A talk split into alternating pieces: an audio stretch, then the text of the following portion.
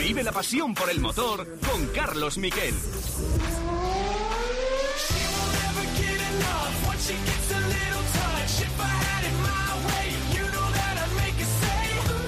Hola, ¿qué tal? Buenas tardes, bienvenidos a Cope GP. Estábamos eh, enfadados este año con el Mundial de Motos porque no teníamos grandes carreras, sobre todo en la categoría reina, porque en Moto 3 las carreras eran espectaculares. Y en esto llegó Asen. Es verdad que el primer puesto quedó muy claro desde el principio porque Bañaya se quedó solo porque arrolló Cuartararo a Alex Espargaró que venía eh, remontando y eh, bueno pues ahí se quedó todo muy claro también más o menos la segunda posición en meta pero ahí viene la sorpresa. La remontada de Maverick Viñales, las gotas de lluvia cayendo sobre las viseras de los cascos. Y además, por supuesto, la remontada de Alex. Alex se quedó el 16 después de que le sacara Bañaya, eh, Cuartarado de la pista. Y en la última curva de Asen, la catedral, la catedral nunca falla, ha pasado a dos motos de golpe y ha terminado cuarto, con lo cual ahora remonta y está a 21 puntos en el campeonato de eh, el líder Cuartararo. Así que Alex Espargaró reaviva sus eh, opciones en el Mundial de MotoGP en una mañana en la que hemos vivido la victoria de Augusto Fernández y hemos vivido también el podio de Izan Guevara y Sergio García también ha logrado un gran resultado que le permite mantener el liderato en Moto 3. Augusto Fernández es líder. En fin, que tenemos mucha tela de cortar. Vamos hasta las 4. Vamos a hablar también del Festival de Goodwood. Vamos a ir con uno de los protagonistas, ya sabéis que es la gran exhibición de coches, la mayor exhibición mundial de coches de competición que hay en el planeta. Está allí con uno de sus Ferrari y nos va a hablar Miguel Molina de cómo es Goodwood. Y también vamos a intentar saber si de verdad puede haber Gran Premio de Fórmula 1 en Madrid. En fin, vamos con los titulares ya en Cope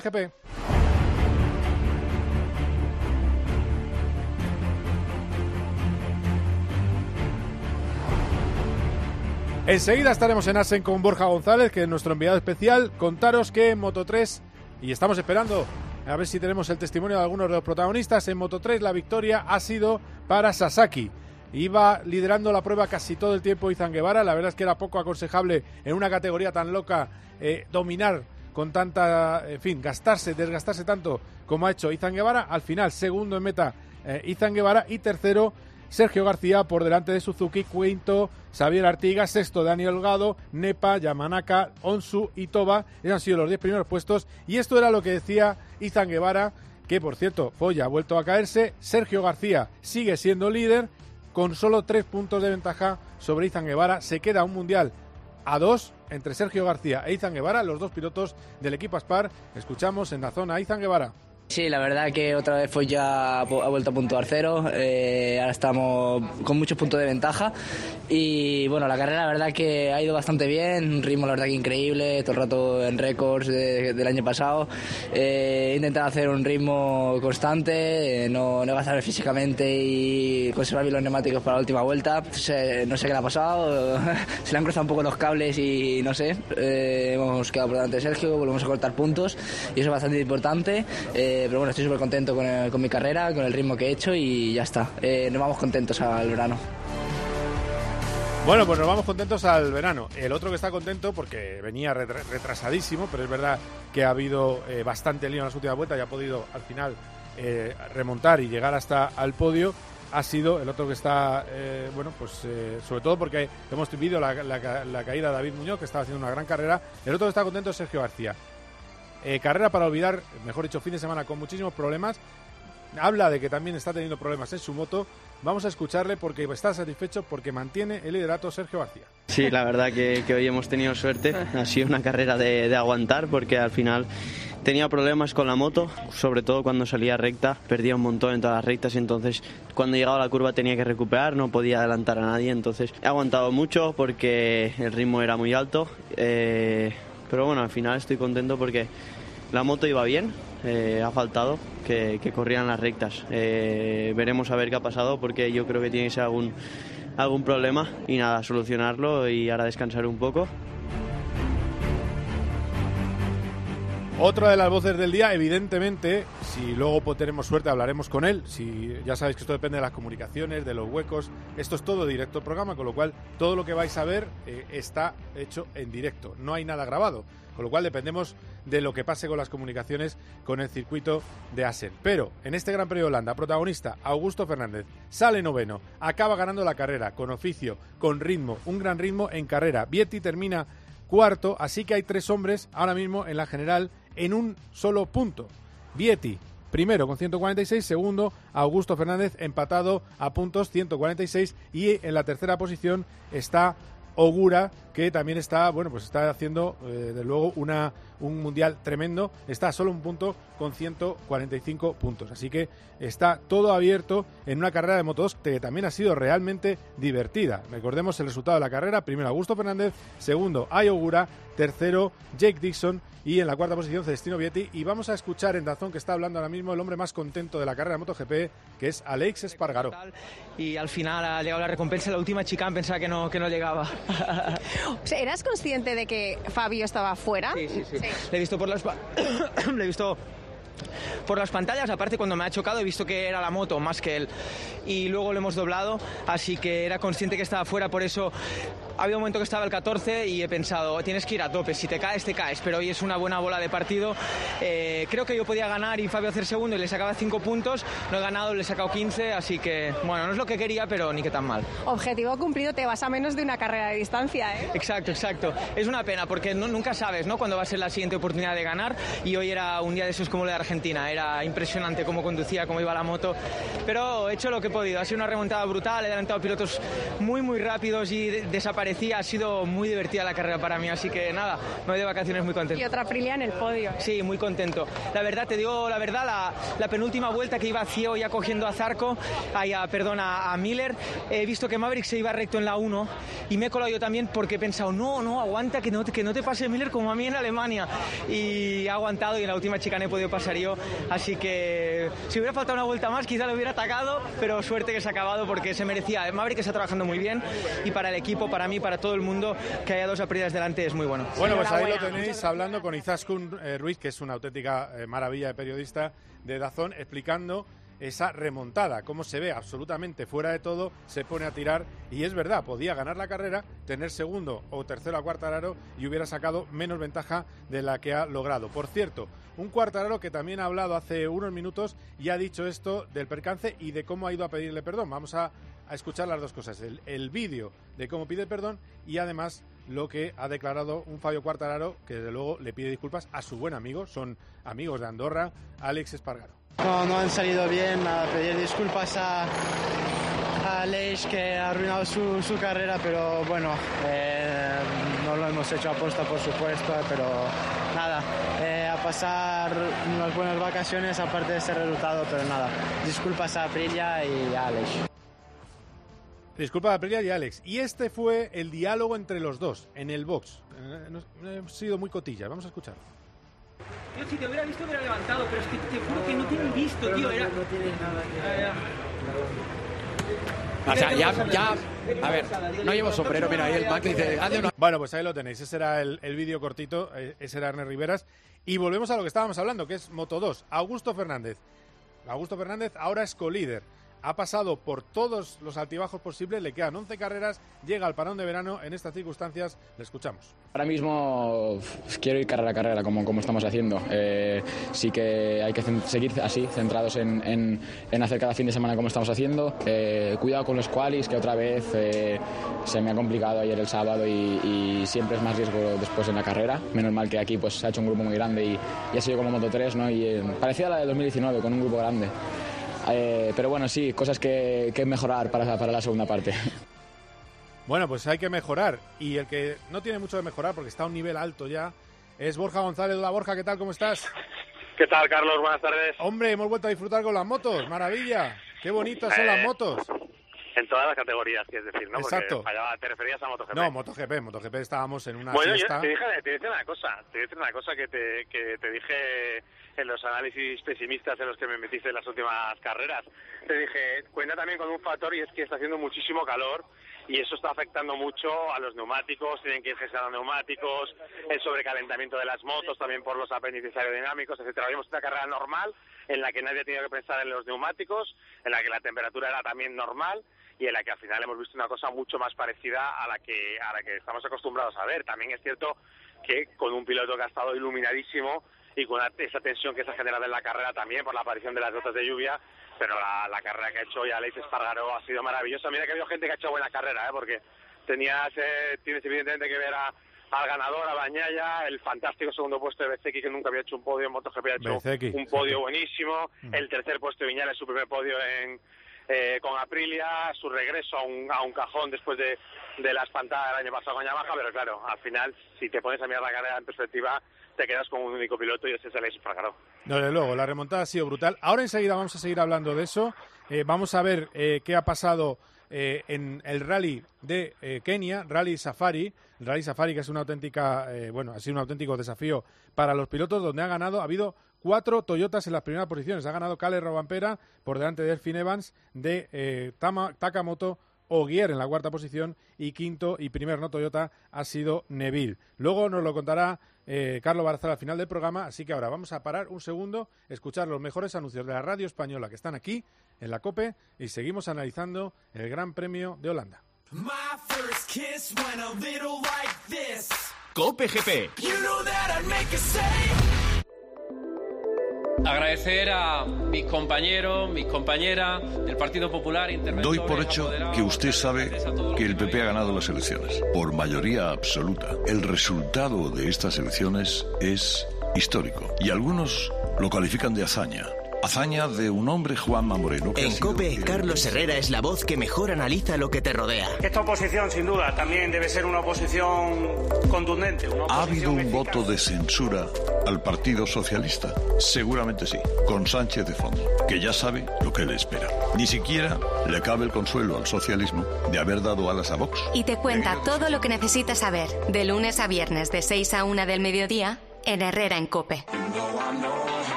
To make them stop and stare as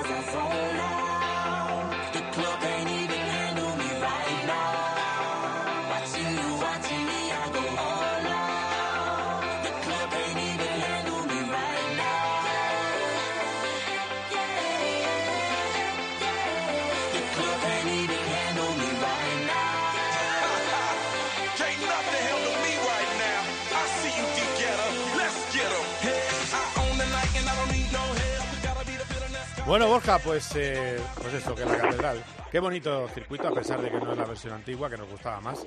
Pero Asen eh, sigue siendo Asen. Al final. Sí, eh, eh, 102.000 personas, ¿eh? Sí, es una barbaridad el ambiente. Claro, es que este año hemos tenido en un par de sitios emblemáticos de Mans y aquí en este circuito lleno total más de 100.000 personas. Eh, que es una auténtica maravilla de gente que estaba ansiosa por ver carreras de motos. Aquí pudo entrar algún cupo de aficionados el año pasado pero no, no todos y ha sido pues hoy una fiesta de, del motociclismo y encima yo creo que los pilotos han correspondido con buenísimas carreras, no solo esta excelente de MotoGP con esa intensidad y esa emoción que, que se ha habido en la carrera con la remontada de Alex Espargaro, sino también la carrera de, de Moto3, que eso como siempre, si ellos no fallan, y la carrera de Moto2, que Moto2 es una, carrera, una categoría que en las últimas temporadas había sido un pelín más gris, más aburrida, pero que últimamente está dando carreras buenísimas y hoy también hemos tenido una carrera muy muy intensa, aparte de que haya ganado Augusto Fernández, que es evidente que eso a nosotros nos da un plus, pero hemos tenido una, también una carrera muy muy buena y yo creo que, que merece merece ha merecido mucho la pena la gente que está desplazada de aquí venir a pasar el día y disfrutar de lo que de lo que se ha visto en la pista. No, no, desde luego, eh, desde luego y aparte disfrutamos además con todas las bajas que había eh, de pilotos españoles, que es que eh, es una barbaridad. Eh, Pedro Acosta, estábamos hablando de Aaron Canet, estaba hablando de Paul Espargaró, que bueno, ahora me dirás cómo está, de la costilla. en fin, yo creo que aún así esto te demuestra lo, vivo que está el, motociclismo. Y luego, en Moto 3 tenemos perlas de cantera inagotables. Yo creo que no hay forma de que no, y eso es una maravilla, que no salgan pilotos españoles buenos. Y luego está Augusto, que no es de esas apariciones explosivas del motociclismo español, pero que es realmente bueno. Es que hay que creer en él, porque al final es verdad que era un piloto que era de, categorías más grandes, porque es muy grande, eh, y al final eh, está demostrando una estabilidad que ahora vendrá el, peso del europeo. Es decir, ahora que venía remontando era todo sin. no tenía nada que perder. Ahora vendrá la presión ya de luchar por el título abiertamente, claro. Bueno, mm, relativamente te digo en eso, ¿eh? porque a al final Augusto es verdad que un piloto que ha llegado de mm, ha llegado de, con un camino diferente al que suelen llegar los pilotos estamos acostumbrados a verles en el, campeonato de España, bueno ahora le llaman el Mundial Junior, pero lo que es el campeonato de España de Moto 3 y llegar aquí con 16, 17 años y empezar a subir y él no, él ya llegó, como dices tú, con un con un cuerpo hecho grande, ya directamente en, Moto 2 le, le- subieron directamente eh, como sustituto para darle una oportunidad y la ha ido aprovechando. Tuvo su momento, momento en el que parecía que iba a pelear por el por el título de, de Moto 2, que fue el año en el que ganó Alex Márquez, y eso yo creo que es lo que le, lo que le digamos, lo que le le da ya ese bagaje de experiencia de haberse encontrado en una situación inesperada, es decir, no es tanto como la de ahora. Ahora está un equipo muy puntero, que es el equipo que ganó el año pasado el Mundial, se lo jugaron todo entre Raúl Fernández y Remy Gardner en la misma escudería, es el compañero de equipo de Pedro Acosta, es decir, sabes lo que es tener un piloto rápido y un piloto con mucha repercusión mediática al lado, así que es decir, todo eso lo ha aprendido, incluso una cosa que ha hecho Augusto ha sido aprender, digamos, a no a no desesperarse cuando las cosas no vienen bien dadas. Es decir, el momento difícil de pasar ha sido el del principio de año, cuando parecía que su temporada mm, se estaba torciendo. Ha perseverado y eso le ha permitido ir haciendo resultados. Eh, la victoria de Francia, pero sobre todo la victoria del otro día en Alemania y esta en la que además se suma, evidentemente, la ausencia de Canet, que es uno de los que pelea por el título, pero luego que ha sido capaz de terminar por delante de Ogura y de Vietti, que ojo que Ogura y Vietti han hecho dos carrerones porque al principio pintaba que iban a tener el, el día tonto, Ogura ha llegado hasta el decimoquinto y al final el japonés ha sido segundo y Vietti, que también tenía un fin de semana esos que tienen un poco raros, grises, que le cuestan las cosas, al final ha sacado un buen cuarto y tenemos esa general tremenda con tres pilotos en un punto y con Augusto empatado a puntos en, en la clasificación con, con el italiano, con Vietti. Y la pena ha sido Alberto Arenas, que al final no ha podido eh, acabar la carrera y ha tenido una caída al final, que también yo creo que ha sido ha influido en esa remontada que ha tenido eh, Vietti. Recordemos eh, Augusto Fernández, Ayogura, Jake Dixon, Vietti, Bess Schneider, eh, Alonso López, eh, Tony Arbolino, Joe Roberts, Manuel González y Philip Sala, que han sido los diez primeros, el undécimo Fermín Aldeguer. En el parte de, de pilotos que están, eh, que bueno, que han tenido percantes, parece que ha salido, como siempre ha salido bien la operación, todas salen bien, de Pedro Acosta, todas salen bien. Luego hay churros como lo que le está pasando a Mar Márquez eh, una y otra vez, pero eh, to- todas las de Márquez han salido bien.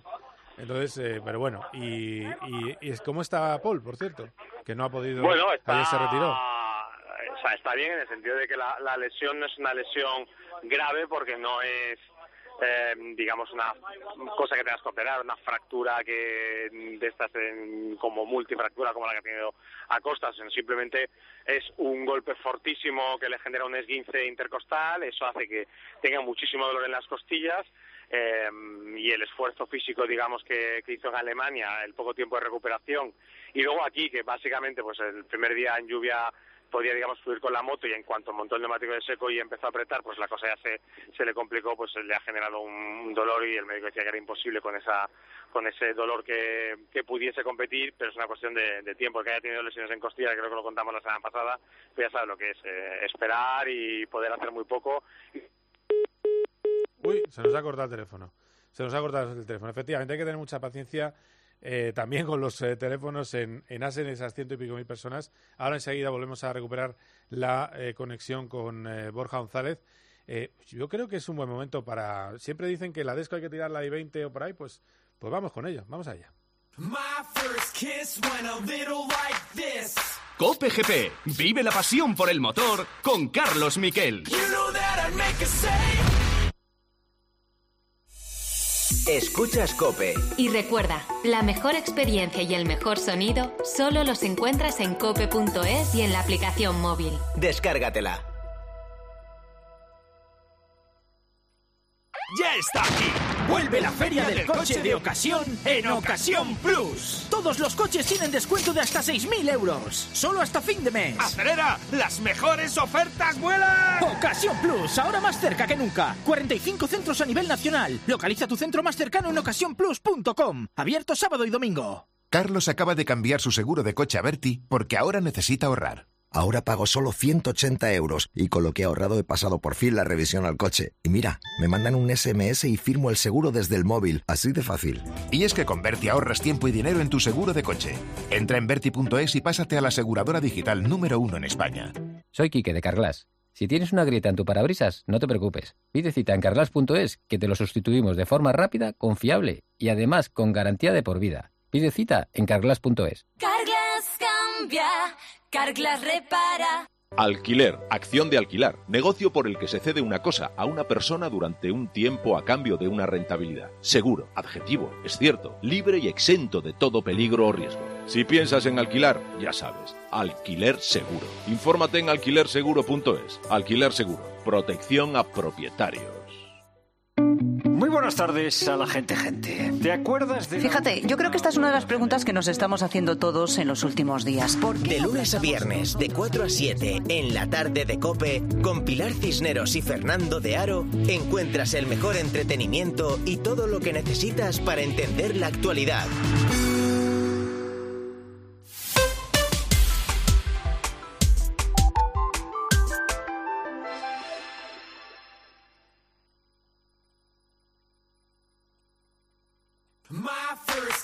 Went a little like this. Cope GP. You know that I'd make a save. Maverick Viñales. Y ponernos primeros como, como equipo. Entonces, bueno, mejor momento para Aprilia imposible. ¿Cómo te sientes al volver al podio? Porque ha sido, ha sido larga la espera, ¿eh? Me siento con confianza, cada vez tengo más confianza, me siento mejor con la moto, trabajamos mejor con, con todo el grupo de Aprilia. Es cuestión de tiempo, lo sé, confío en ellos, es cuestión de tiempo de, de volverme a ver ganando carreras. Ahora, ¿cuál es el siguiente? Continuar Siguiente igual, objetivo, igual. concentrado, muy concentrado, seguir trabajando de la misma manera, incluso mejor, y saldrá, saldrá. Es cuestión de no rendirse y continuar. Creo que ha sido una, eh, un, un periodo largo, pero lo hemos conseguido. Entonces, esto nos da mucha fuerza para continuar trabajando y darles gracias a todo el grupo de Aprilia que, que ha confiado en mí, sigue confiando cada día y me ayuda mucho. También agradecer tanto, tanto a Raquel como, como a Nina, que, que en días difíciles siempre son mi luz y me ayudan a dar un poquito más y a no rendirme. Enhorabuena. Bueno, esa dedicatoria a su mujer y a su hija eh, en Dazón de Maverick Viñales. Eh, Borja, tengo que explicarte una cosa que me ha llamado mucho la atención del fin de semana, que me he chupado todo. O sea, te he visto un montón. Eh, te veía más que a mi mujer.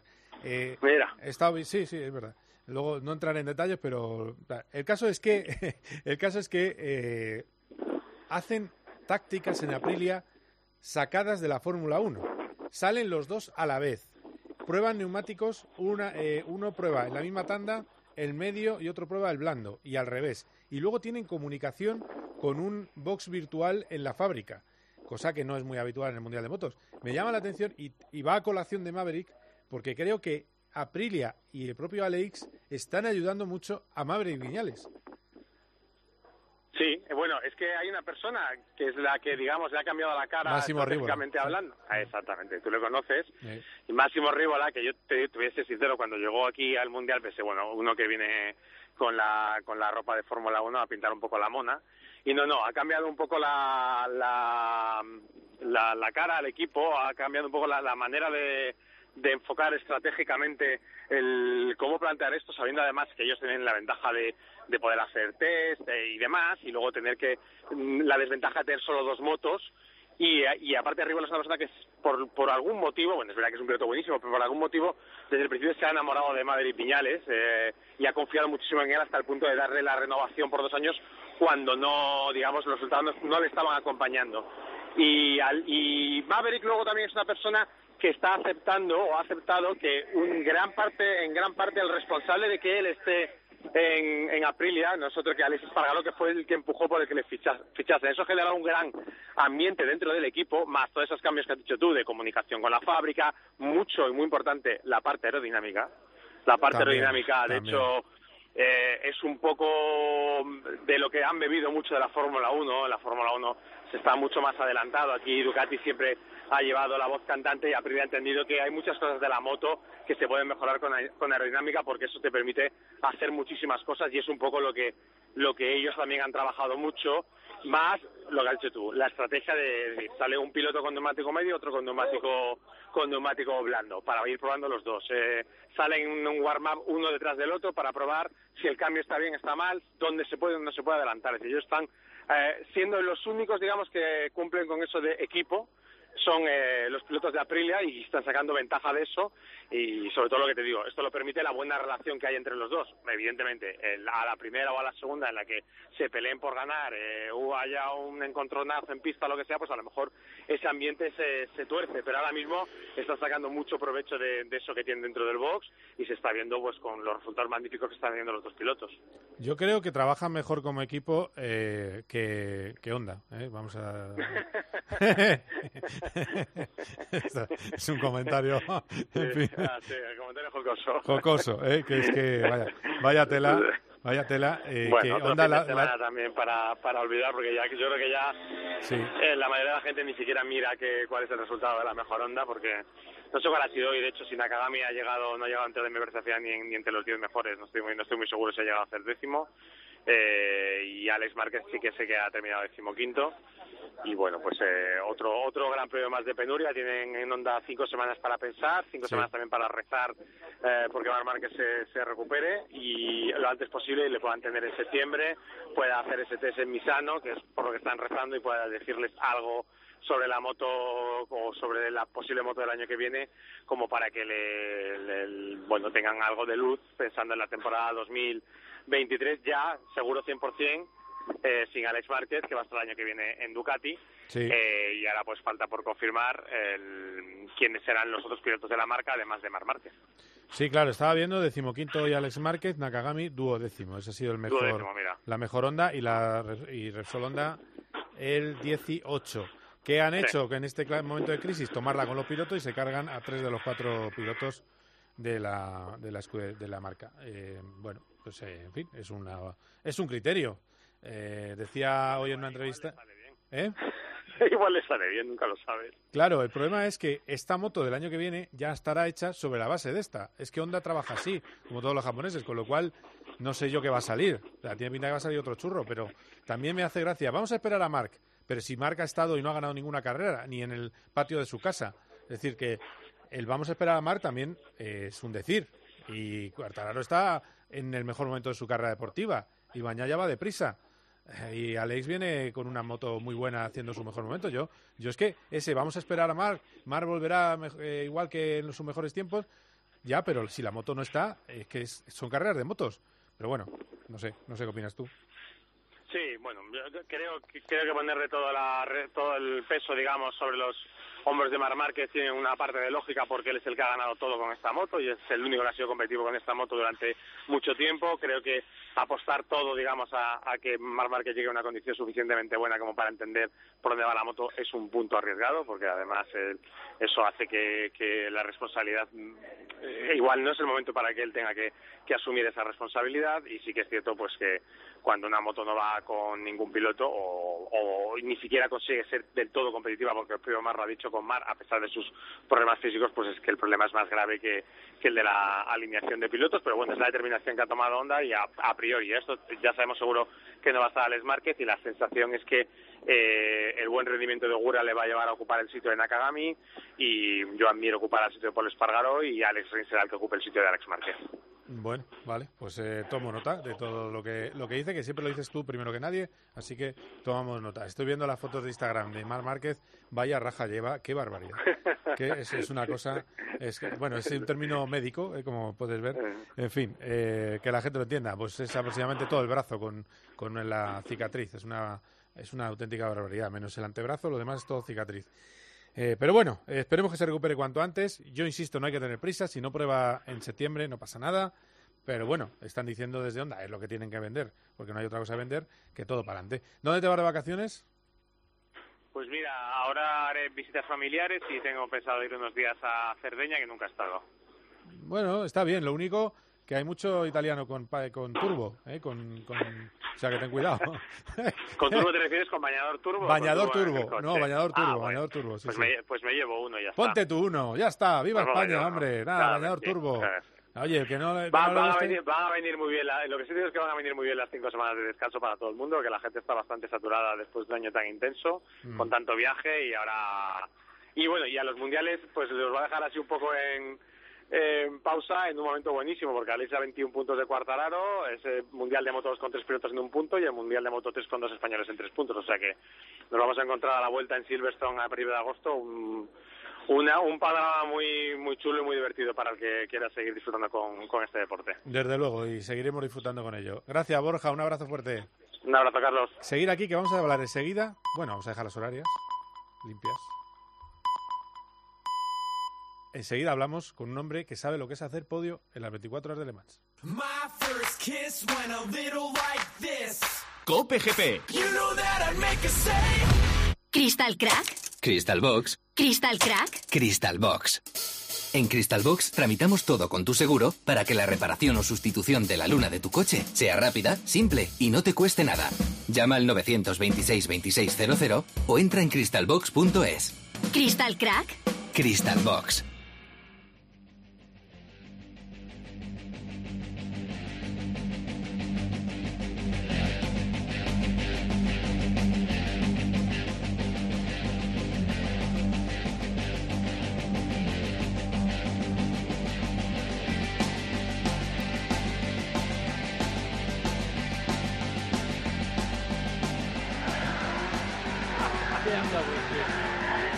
Esto es lo que, lo que suena en Google. Exhibiciones de, de turismo, de GTs, exhibido, esto es un BMW, bueno, pues exhibiciones de Ferrari y con, haciendo una exhibición con un Ferrari FX, FXX y le agradecemos que nos haya esperado estos minutos. Tenemos a- al gran Miguel Molina, que acabó tercero en GTs en, el último, en las últimas 24 horas más. Hola Miguel, ¿qué tal? Muy buenas. Hola, buenas tardes, ¿qué tal? Eh, todo el día escuchando eso. ¿Cuántos coches hay en total en Google? Que la gente se haga una idea. Pues no- exactamente no lo sé, pero hay muchísimos y de todos los colores, de todas las marcas, de todas las potencias, de todas las energías, de todo, de todo hay. Sí, sí, hay, uno, hay un todo, eléctrico que es una- locura, que corre, no sé cuál es. Es increíble. es un- el- me- supongo que te refieres al pequeñito este, que Sí. es uno gris. Madre mía, hoy eh, seguramente se lleve se lleve el récord de aquí con bastante diferencia porque es una barbaridad lo que lo que corre ese coche, eh, lo pequeño que es, las toneladas que, que saca de, de, de downforce, eh, o sea, dos toneladas de downforce, es una barbaridad eso, y es, es increíble, es increíble. No, no, es, es un. El, el coche en sí es, eh, desde luego, eh, lo lleva Max Chilton y es una, es una barbaridad. Pero bueno, eh, es un prototipo, evidentemente. Supongo que Sí. tardarán un rato en cargar todo eso. Pero, pero, pero bueno. eh, Bueno, no mucho, ¿eh? me ¿ah, parece, no? porque es- tiene, tiene baterías muy pequeñas, porque son, como está hecho para aquí, Ah, eh, está hecho solo- para el récord, claro. Ah, sí, eh, me parece que, que son pequeñas y solo necesita, pues eso, eh, ponle cinco minutos de, de, de batería. es el, el, creo que es el McMurty Sperling, se Sí. llama. Sí, sí, Sí, sí. me parece que sí. Es un prototipo. Es bueno que lo, que lo mire en internet el que tenga internet cerca. eh, es exacto, es un, un monoplaza muy chiquitito que está hecho para batir el récord y lo va a batir, está claro, porque es una es una barbaridad. Pero es como si estuviera a cámara rápida. Esa es la sensación cuando va junto al muro. sí, es increíble. Oye, ¿qué tal? ¿Lo estás pasando bien estos cuatro días en el Goodwood con el Ferrari FXX, 75 aniversario de Ferrari, y tú estás llevando Sí. esa joya que es un coche de No, serie, es- pero para muy pocos, vamos. Esto, esto es increíble, esto es, eh, nunca había estado, era mi primera, es mi primera vez que estoy aquí.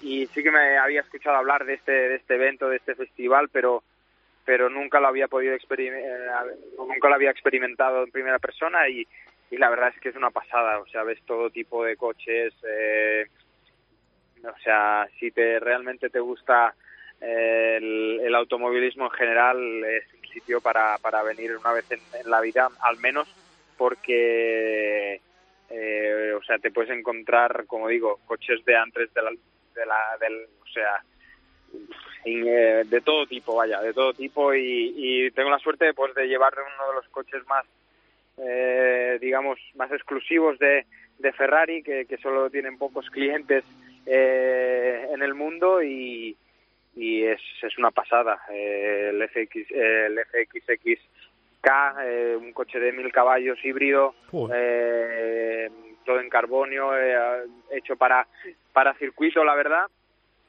eh, derivado del, de la Ferrari, del Sí. coche de la, la- la Ferrari, y realmente es una pasada, una pasada estar aquí, vivir este este evento, conocer a gente eh, de todos los ámbitos de, de, del deporte que, que tanto nos gusta y, y la verdad que muy contento, muy contento de estar aquí y de, de- de vivir esta oportunidad.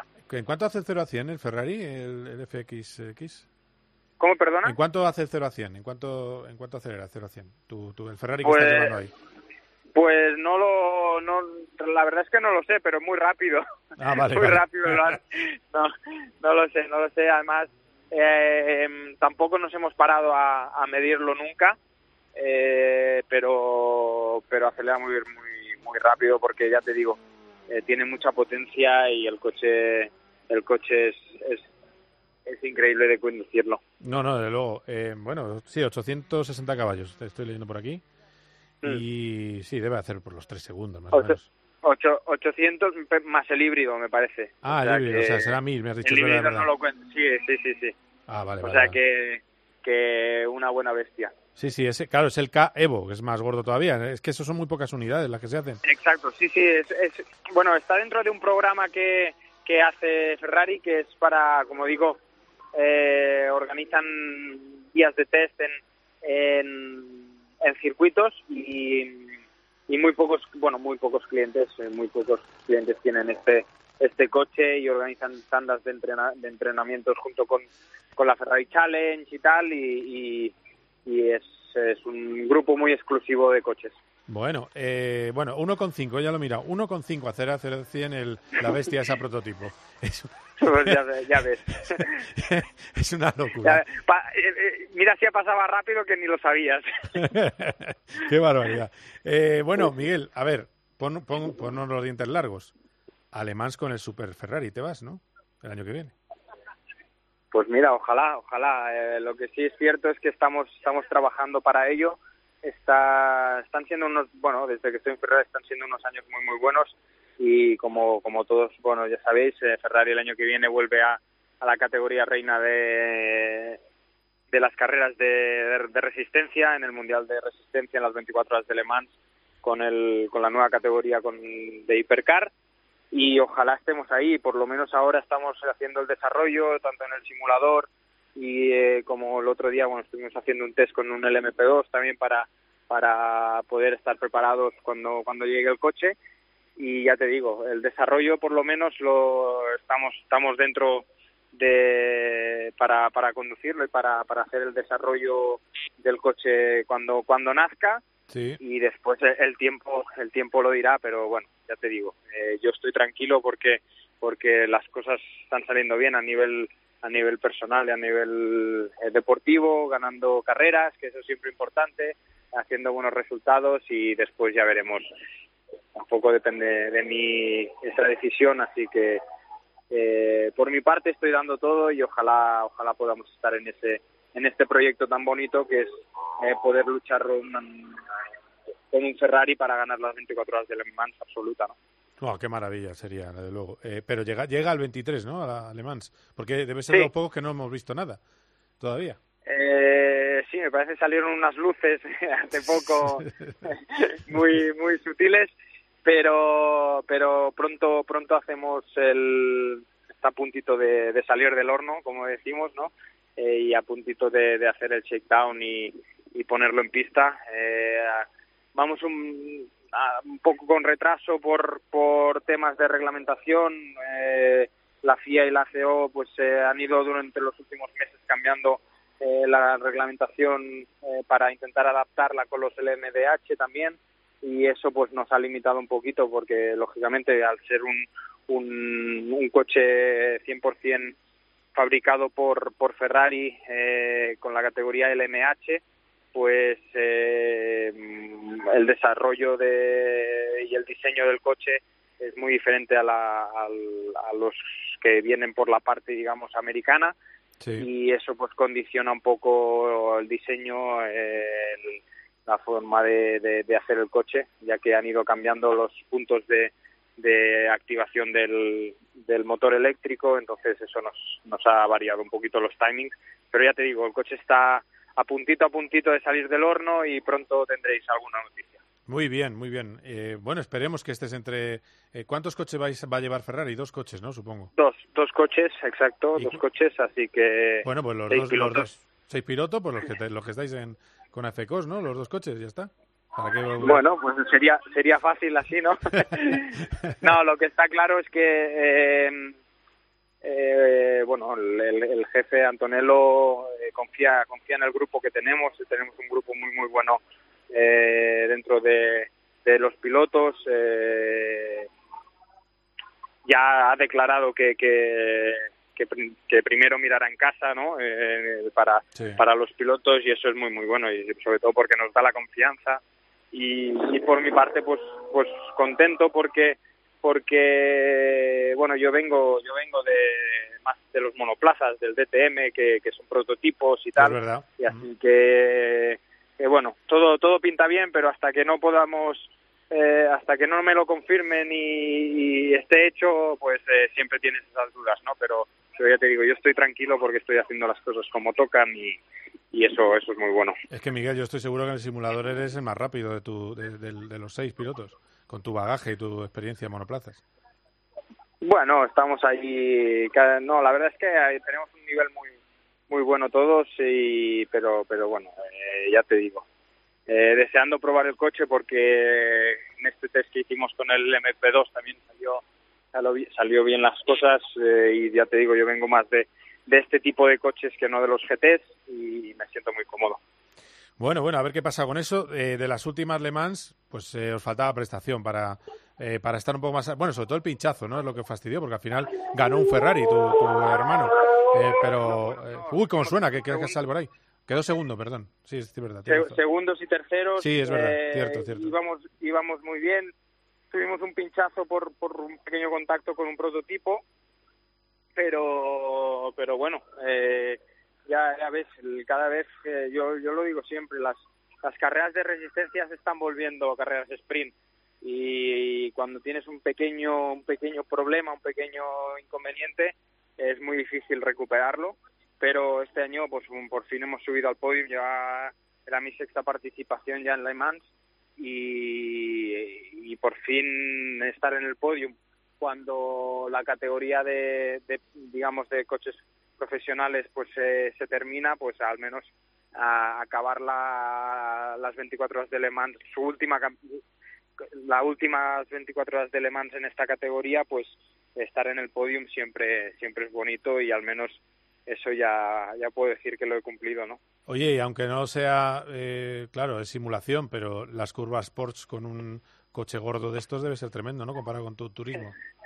Es una pasada, es una pasada, es increíble, es otro, es otro, es otro, es otra categoría, otro nivel, otro, eh, otro rollo, ¿no? Como se dice así, un poco vulgarmente, Sí, sí, entonces, eh, eh, pero donde me siento muy cómodo.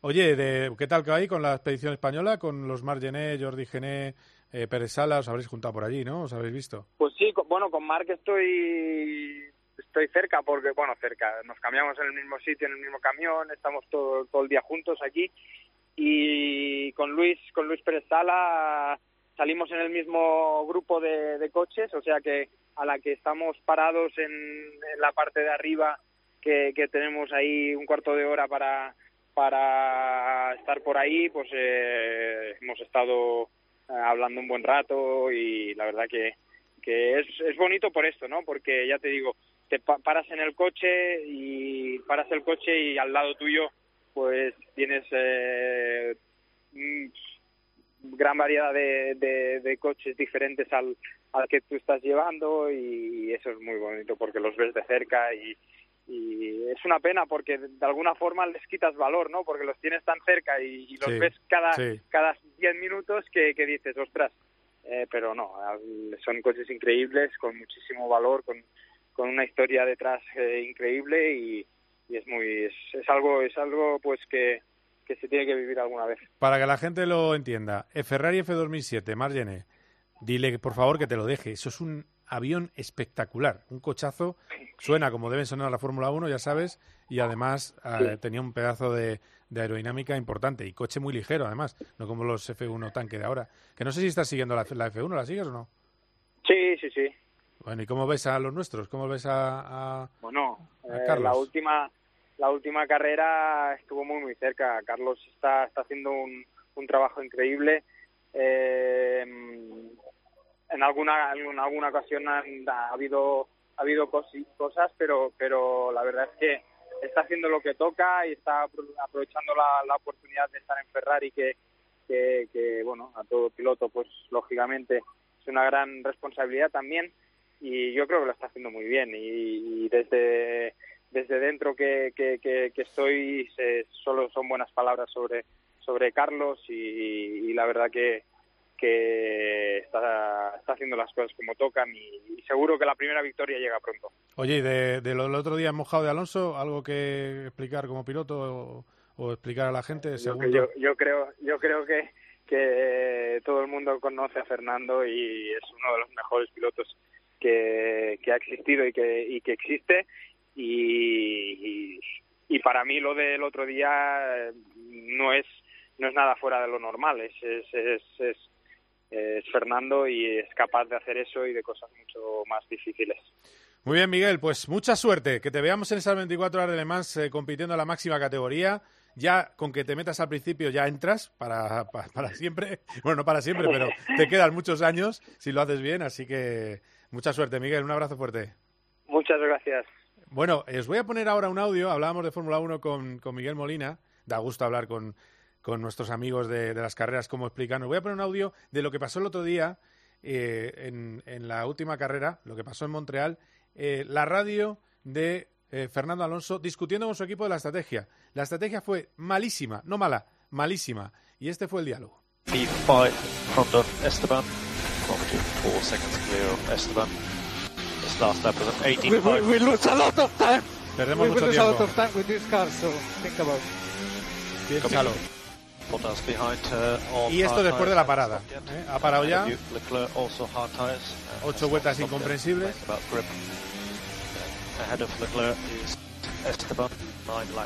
Parts. Le dice los datos y esto dice.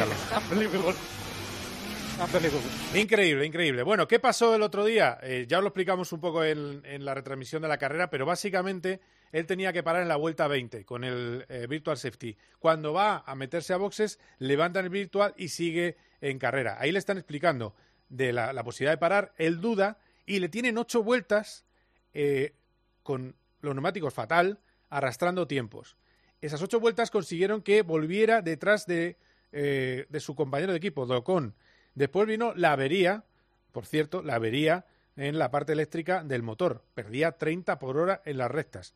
Por eso, por ese cúmulo de cosas, mala suerte, mala gestión de carrera y mala fiabilidad, transformó ese segundo que ahora elogiaba Miguel Molina en un séptimo. Y el increíble, increíble. El disgusto que tenía Fernando Alonso era monumental porque, os aseguro yo, y esa es la intrahistoria de ese domingo, él estaba convencido y tenía un plan para intentar subir al podio. Las primeras eh, vueltas controló bien a Hamilton, pero Mercedes estaba haciendo la estrategia mucho mejor, aprovechó el primer safety virtual y no pudo ser. ¿Qué va a pasar en unos días? Y ahora enseguida hablaremos de la Fórmula 1 en Madrid, que es una de las noticias de la semana. En unos días vamos a Silverstone. La semana que viene, carrera en la que pasan cosas, además el clima ya sabéis que es eh, complicado, será el próximo 3 de julio, eh, el próximo domingo, lo daremos aquí, por supuesto, en la antena de la COPE y va a ser pasarela de evoluciones de casi todos los equipos. Y Alpine va a echar toda la carne en el asador. Así que vamos a ver qué pasa con ese Alpine. Vamos a ver con Ferrari, que ya está vendiendo optimismo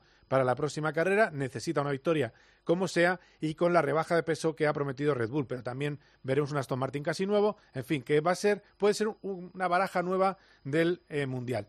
Ahora, enseguida, vamos a tener a un protagonista que sabe exactamente cómo está la posibilidad de que haya carrera en el futuro en Madrid. My first kiss went a little like this. Cope GP. You know Ahora, por ser cliente de Repsol, tienes un descuento de 30 céntimos por litro en carburante.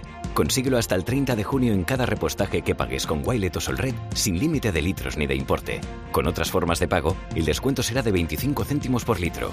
Incluye la bonificación del gobierno y el descuento adicional aportado por Repsol. Infórmate en Repsol.es.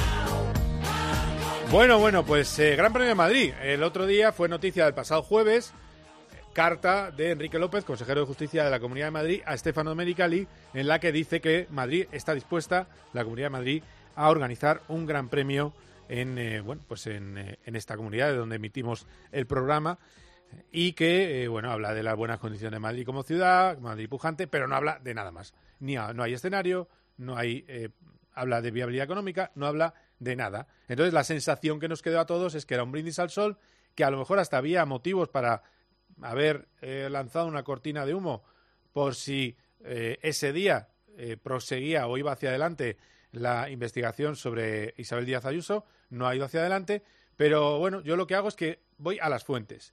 Y una de las fuentes mejores que puede haber es un vicepresidente de la Federación Española de Automovilismo, como es Joaquín Verdegay, además de comentarista de esta casa. Hola Joaquín, ¿qué tal? Buenas tardes, ¿cómo estás? Hola, ¿qué tal? Buenas tardes. Y estoy pues regular porque estoy positivo en COVID. Mm, o sea que, Vaya, vaya. que no me encuentro bien, pero vamos, mm, por desgracia estoy confinado. Bueno, pues nada, oye, hay que, hay que tener cuidado y ahora se pasa muy fácil, ¿eh? en- normalmente. Aunque hay que seguir, también hay que decir a la gente que hay que tener precaución, ¿eh? Estamos en séptima ola. Eh, recordemos, y hay gente débil, y la gente débil hay que protegerla. Pero bueno, eh, Bueno, ¿me, me permites que gaste Sí. 10 segundos? Es que me 10 ha hecho segundos. mucha ilusión escuchar a Miguel Molina. Ah, vale, sí, porque precisamente le deseo toda la suerte del mundo, porque yo tuve el COVID en el año 20, en marzo, y me lo pegó su padre, Mariano Anda. Molina, en una reunión. Y la verdad que el pobre Mariano lo pasó fatal, él estuvo ingresado. Y me he estado acordando mucho precisamente por eso. Perdón por la digresión. ¿eh? nada, nada, tranquilo. Bueno, a ver, ¿puede haber Gran Premio en Madrid? Esa es la pregunta que todo el mundo se hace, eh, Joaquín. Pues sí, puede haberlo. Vamos a ver. Lo que sí quiero poner de manifiesto es que esto es verdad, que no es una serpiente de verano. Es decir, eh, en este momento yo creo que hay que centrarse en quién lidera este proyecto. Lo lidera José Vicente de los Mozos, que es eh, no solamente presidente de Renault España, sino presidente de IFEMA. Y es una de esas personas que da gusto eh, tener en un país, porque son empresarios inteligentes, capaces, eh, sensatos y que saben hacer las cosas. Con lo cual, cuando una persona como, como José Vicente de los Mozos eh, considera viable o intenta iniciar un proyecto, normalmente sale. Entonces, en este momento, mm, IFEMA como eh, líder, digamos, de la propuesta, eh, tiene en este momento el respaldo del Gobierno Central de España, tiene el respaldo del Gobierno de la Comunidad Autónoma y tiene el respaldo de la Real Federación Española de Automovilismo como entidad deportiva. Entonces, efectivamente, sí existe un interés y existe una comunicación eh, ya que no se refiere solo a una carta, sino a conversaciones telefónicas y a conversaciones personales eh, con Stefano Domenicali para intentar eh, estudiar la posibilidad de tener un gran premio en Madrid. Gran premio que en, en modo alguno sería competencia con el Gran Premio de España que se hace en el circuito de Cataluña. Ya. Sería un segundo Gran Premio. Un segundo Gran Premio y la idea es que sea un urbano en IFEMA. Bueno, en principio, teniendo en cuenta que el Gran Premio de España eh, tiene normalmente, bueno, la verdad no conozco el contrato, pero siempre lo ha tenido la exclusiva para circuito urbano, perdón, para circuito permanente dentro del territorio de España.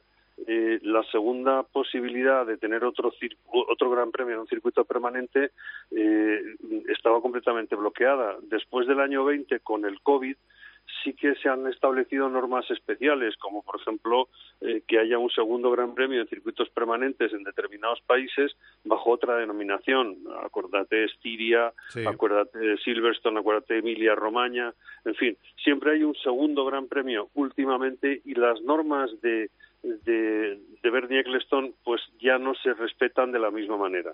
Entonces, en este momento de lo que se trataría sería de intentar hacer un gran premio en Madrid. En principio, eh, eh, habría que contar a lo mejor con las instalaciones de IFEMA que tienen suficiente tamaño y suficiente entidad como para generar dentro de ellas un circuito urbano, pero mm, en principio de lo que se trata es de empezar a dar dos pasos, primero uno y luego otro. Es decir, desde el punto de vista deportivo nosotros estaríamos encantados de que esto fuera así. En segundo lugar, para Madrid, para España sería magnífico. En tercer lugar, en Madrid tenemos instalaciones permanentes como el Jarama que Sí. podrían ser susceptibles de, de recibir un gran premio, pero también tenemos posibilidades de hacer un circuito urbano porque de lo que se trata es más difícil saber que, que pueda haber un gran premio para, para Madrid porque quepa, es decir, porque no se pueden ir a 36 grandes premios en una temporada. Sí. Entonces, eh, esa es la primera. Eh, segundo, ¿a qué precio? Porque Que eso tampoco se sabe todavía, claro, pero son 30 millones. ¿no? Más o menos hoy en día. un poquito más, 36 millones. Entonces son salvajadas de dinero. Entonces, eh, quiero decir, vamos a dar los pasos uno detrás de otro. Por el momento sí es verdad que existe este proyecto, que lo lidera eh, José Vicente Los Mozos, que tiene el apoyo de los gobiernos centrales, autonómico y de la Autoridad Deportiva Nacional y que, y que estamos iniciando las conversaciones con, con la FOM. Eh, esperemos que, todo primer- vaya cuajando, ¿no? ¿Primera sensación de FOM o qué es lo que dice Estefano? Lo primero, vamos, las primeras impresiones sobre este, esta idea. Bueno, yo no he hablado personalmente con Estefano de esta materia, pero lo que sí parece ser es que desde luego ha sido receptivo. ¿eh? Es decir, de las primeras conversaciones han surgido estas cartas. Es decir, que estas cartas ratifican la consecuencia de una conversación. ¿eh? Y desde luego, mm, vamos a ver, demanda de grandes premios en ciudades como Madrid o como Miami o como, eh, digamos, eh, primera división, pues es muy importante, ¿no? Porque no solamente eh, hay, no sé, yo creo que, que en este momento la Fórmula 1 eh, sigue siendo un magnífico motor de promoción de, de, de la imagen de un país o de una ciudad, ¿no? Y acordémonos de los dos grandes premios que hubo en Valencia, en el circuito del puerto, en el circuito semiurbano, bueno, Sí, urbano, del sí, puerto, sí. que desde el punto de vista estético yo creo que fueron unos grandes éxitos, ¿no? Bueno, pues Aunque- eh, sí, no, no, aunque acabó de otro, de otras cosas un poco peor, sí. Efectivamente, aunque ahí quizá deberían haberse hecho otros planteamientos, pero en el caso de Madrid yo creo que eh, la alternativa que pudiera ser en el Jarama o en un circuito eh, provisional urbano construido ad hoc eh, es algo que todavía está en el, en el aire, ¿no? Es decir, primero veamos que se pueda llevar a cabo. Y Claro. Luego veremos dónde y cómo porque tenemos instalación. Bueno, pues a ver qué pasa. ¿eh? También es cierto que la Fórmula 1 está mirando a otros sitios que no sean Europa eh, y, y, bueno, así son las cosas. Pero bueno, eh, por lo menos esto tiene algo más que esa carta de- del consejero de justicia. Y eso es bueno que la gente lo sepa y que se está trabajando en la sombra. Así que gracias por la información, Joaquín. Ha sido un placer como siempre. Nada, encantado. Venga, un abrazo y cuídate. Un abrazo. Chao. Bueno, pues hasta aquí COPGP. No os perdáis el domingo que viene el Gran Premio de Gran Bretaña de Fórmula 1 y todo lo que pase el fin de semana lo informaremos aquí en la cadena COPE. Adiós.